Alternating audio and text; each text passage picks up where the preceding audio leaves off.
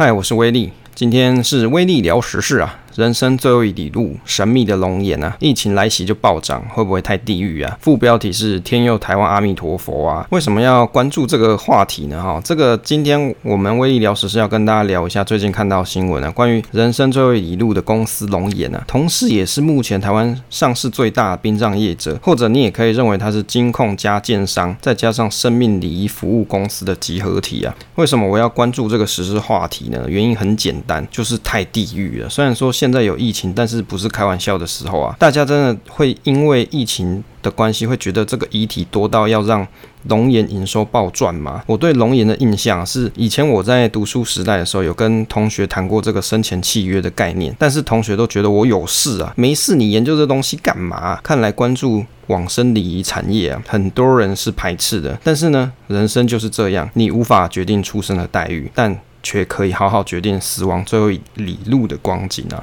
对我来说啊，这间公司还是一个很神秘的公司啊。这个龙岩近期的新闻跟价格观察，其实不只有龙岩啊，事实上还有两档跟这个相关的个股，它的股价也是强弹啊。我们观察时间点是在五月二十八号的时候啊，这个二十七号的时候，生命礼仪服务业龙岩啊，竟然是飙涨停啊，立刻引起网友热议。那分析师表示说，其实这种令人难过的。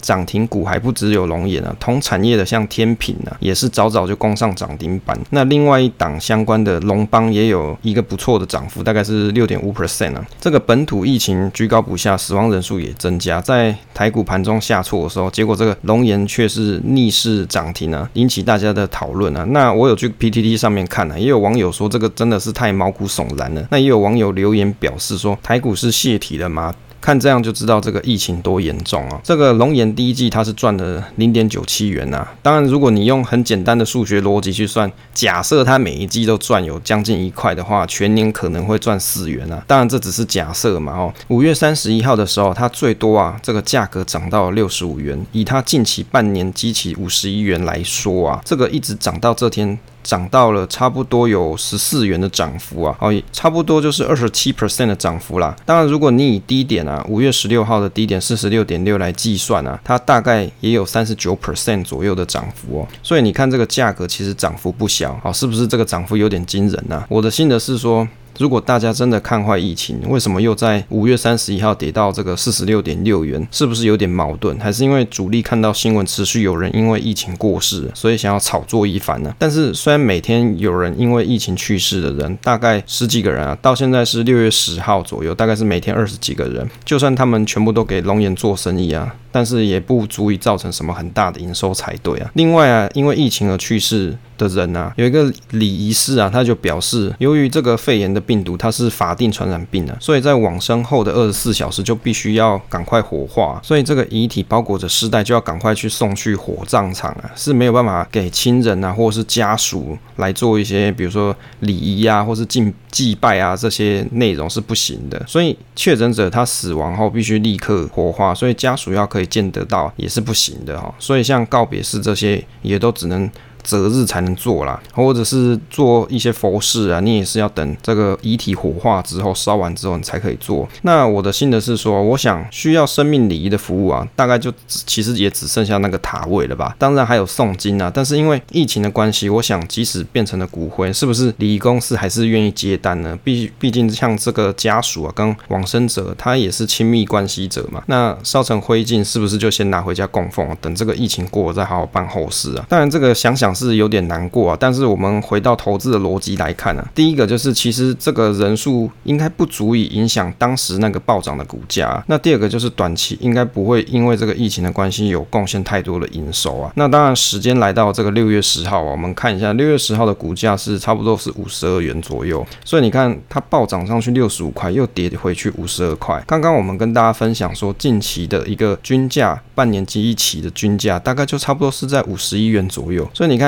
有点像抛物线嘛，这个球抛上去，它又掉下来了。好，这就是摆明的，就是一个投机的一种线型。好，如果你去看这个线，你就很有这种体悟了。所以我的心得就是啊，投资它还是要有一个基本面的存在，你才有办法去支撑你的股价持续的推动。当然，这种像做往生者啊，或者是做一些塔位建设啊，这些是比较令人难过的一种一种产业啦。当然，我还是觉得在台湾的大家还是会有需要到这样子的服务，也不能说这个产业它是不该存在。事实上，这个本来就是人从生到老到死，这是一个过程，一个 process。好，所以如果你用比较务实的眼光去看呢、啊，我相信这种公司它还是有存在的必要。毕竟它还是给已经往生的人有一个很好的服务，那给还在世的人有一种比较好的一种心情去调整，或者是一一些礼礼仪仪式去告解你对这个亲人的一种思念呢、啊。我相信它还是一个不错的服务才是、那这间公司的背景由来哦，刚刚有提到，其实我觉得这间公司是蛮神秘的，因为搞不清楚它到底在干嘛。好，所以我做了这一次的时事分享的过程，我也去了解一下它到底是做什么的哈。这个参考像维基百科，它里面有介绍啊，龙岩它是台湾一家经营丧葬事业的企业，由李世聪成立于一九九二年。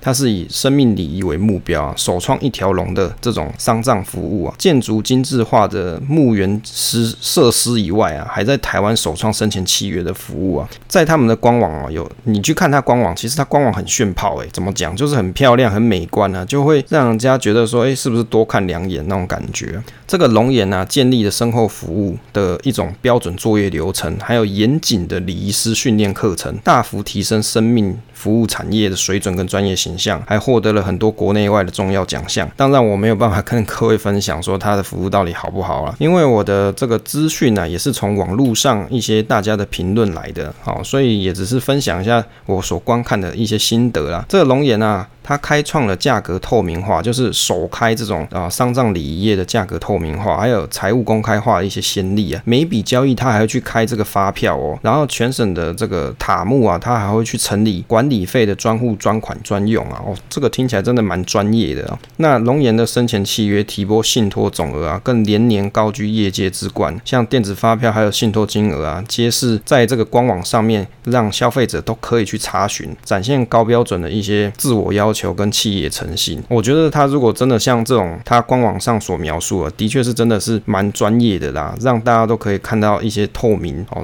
就是像这种，其实我讲实在的，有很多人你，你如果是要帮自己的亲人去办这种丧事，你不一定是去找龙岩，也许是像当地的一些这个礼仪公司啊。那它不一定会有这么严谨跟完整的内容服务提供给你，但是龙岩它有一套完整的 process 可以去做。但我没有要去推荐它的服务给大家，我只是说我看的心得是，我觉得它好像蛮专业的。那他们去透过持续的在地生根跟社会回馈、生命教育跟礼仪服务啊，那去注入新的一些创意啊，或是动能，还获得像什么天下 CSR 企业公民奖哦，我觉得这个奖我是没听过啦，不过看起来好像是蛮厉害的。然后还有连续获得公司治理评鉴 Top 五 percent 的荣誉啊，这这个台湾公司治理评鉴是台湾证券交易所它所制定的一个。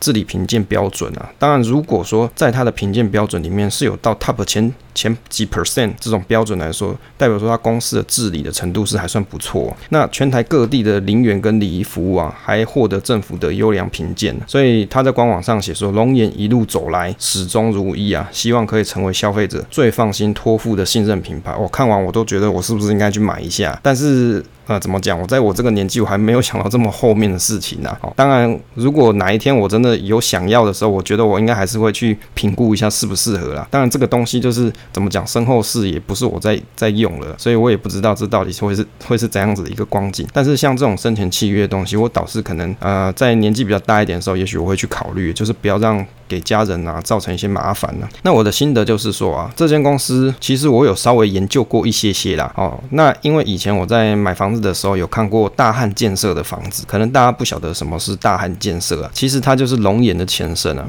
那我觉得这个李世聪李老板呢，真的很厉害，让大家活着住他的房啊，死着也要住啊。在台湾比较有名啊，他有一些园区的案件哦，就列举一下啦，就是我查到的一些资料。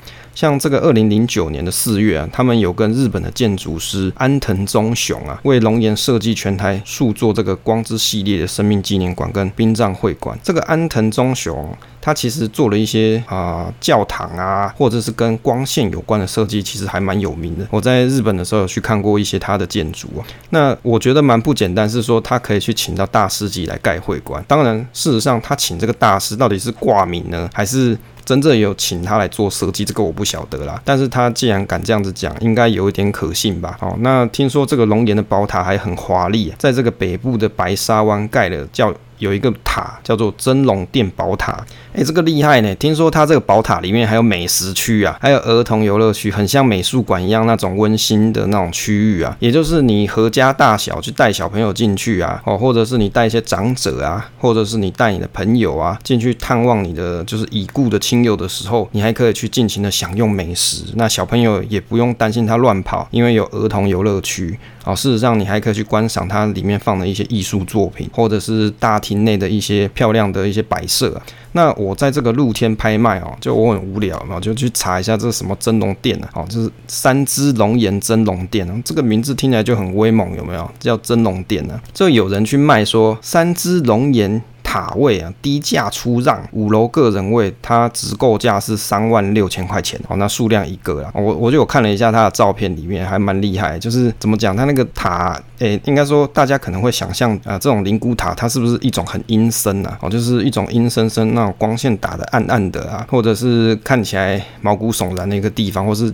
油漆斑驳啊，啊，或者是长蜘蛛网那种，就是那种鬼片里面的想象啊，就会觉得，哎、欸，这里应该是疏于打扫。哎、不是、欸，哎，我看他这个露天拍卖，他要转让的这个塔位啊，这个怎么讲？天花板富丽堂皇啊，然后打灯啊都非常有艺术、有质感。那它的塔，哎、欸，这个宝，哎、塔位的这个一格一格的，就是放你的骨灰的啊，不是你的啦，就是放大家骨灰的地方啊。看起来是怎么讲？就是木头色啊，那看起来是很美观啊，很有质感啊。哦，跟我想象中的的确不太一样啊。那接着呢，分享一下这个李世聪老板的故事啊。哦，听了这个龙眼他的一些产品嘛，以及他最近的股价新闻啊。那李世聪呢，人称。什么神鬼大亨呐、啊？那那我阅读了，在网络上《镜周刊》啊，他们有一篇新闻报道。当然我不是抄他啦，我看完我讲心得啦。那这个李世聪呢，他是现年六十二岁啊，有一子一女啊。他是叫做龙岩集团的总裁嘛。那二零零五年就入主这个大汉建设，就是我刚才讲说，我以前看房子有看过大汉建设这个公司，所以我去 study 一下哦。就是现在二零一一年后啊，借壳上市变成龙岩了。那以两百五十五亿的财富啊，跻身于。台湾富豪的排行榜四十一名呢，就是在那个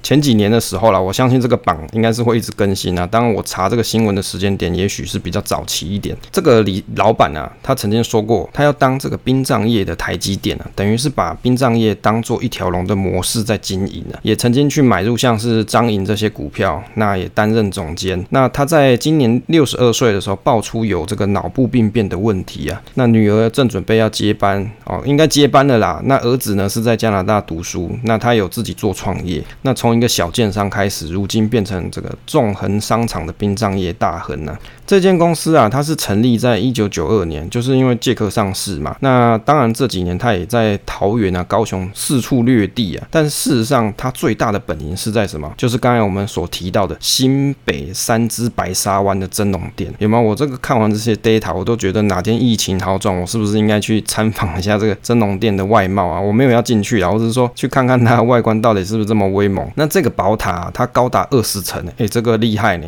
盖在那个那个年代，盖在那个地方。荒郊野外，那盖了二十层。那在九零年代，就是以这个 SRC 钢骨结构建造。那前后它盖了十年呢，哦，这个用心呢。这个真龙殿啊，里面总共可以放高达三十八万个塔位啊，这个数字啊，相当于一个三重区人口数。那李世聪他所有的财富也是从这里开始。我会觉得，事实上这个真龙殿根本就是他的起家处嘛，就是他可能选的真的是一个很好的风水宝地啊。我在猜啦，这是我的臆测，没有保证，没有负责。我在想。他是不是盖了这个塔，也把他整个家族的亲人啊，也都移居到这个很棒的风水宝位去？所以你看他的事业一路顺遂啊，当然健康有亮起红灯啊。不过我相信他应该会有好转，毕竟有钱人他的医疗资源丰富了。如果他每一个塔位平均以单价三十万元计算，那三十八万个塔位就是一一四零亿元。如果对照当时这个真龙殿完工的时候啊，他们龙岩对外宣称说，它的建造成本大概是五十亿元呢、啊。所以你加上一些土地成本，那而且他在九十二年的时候以八点五亿元买下这块地啊，这个生意真的是做得太划算了。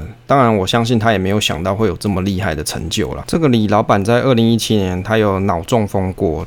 侥幸逃过死劫的他，不到休息不到一个礼拜，他就继续上班了，所以他没有留下一些后遗症，几乎没有人看得出来他是刚从鬼门关走了一圈了。那就此之后，他对人生又更为豁达。那因为这样子，所以他就有开始的具体的一些身后事的一些安排啦。那就把一些像龙岩的股票啊，身让给他的女儿啊。那所以呢，他女儿目前是龙岩排名第一大的个人股东啊。内政部有个统计，就是台湾大概每年有十五、十六万人死亡。那如果每个人的这个丧葬费用，如果以四十万元来计算，但我是我是不晓得这个行情呐、四十万是不是听起来有点多，还是算少呢？哦，如果你知道的，可以跟我分享一下。那一年呢，如果你用四十万元来算啊，殡葬业的商机就有六百亿元。那如果以龙岩的营收假设在五十亿元左右的话，那市占率又在八 percent，已经算是台湾史上单一殡葬业的最高的市占率啊。但是因为这个产业的特性，如果你要再往上提升，有一定的难度了。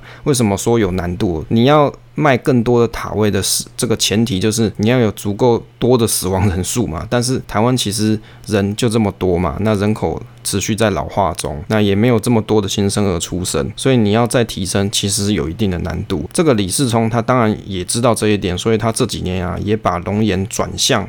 这个对岸的中国这一块市场，好，那因为时间的关系啊，那剩下关于像是龙眼的一些有趣的观察，还有像它一些基本面的分析啊，那就在下一次再跟大家分享啦。那谢谢大家收听这一次我的威力聊时事。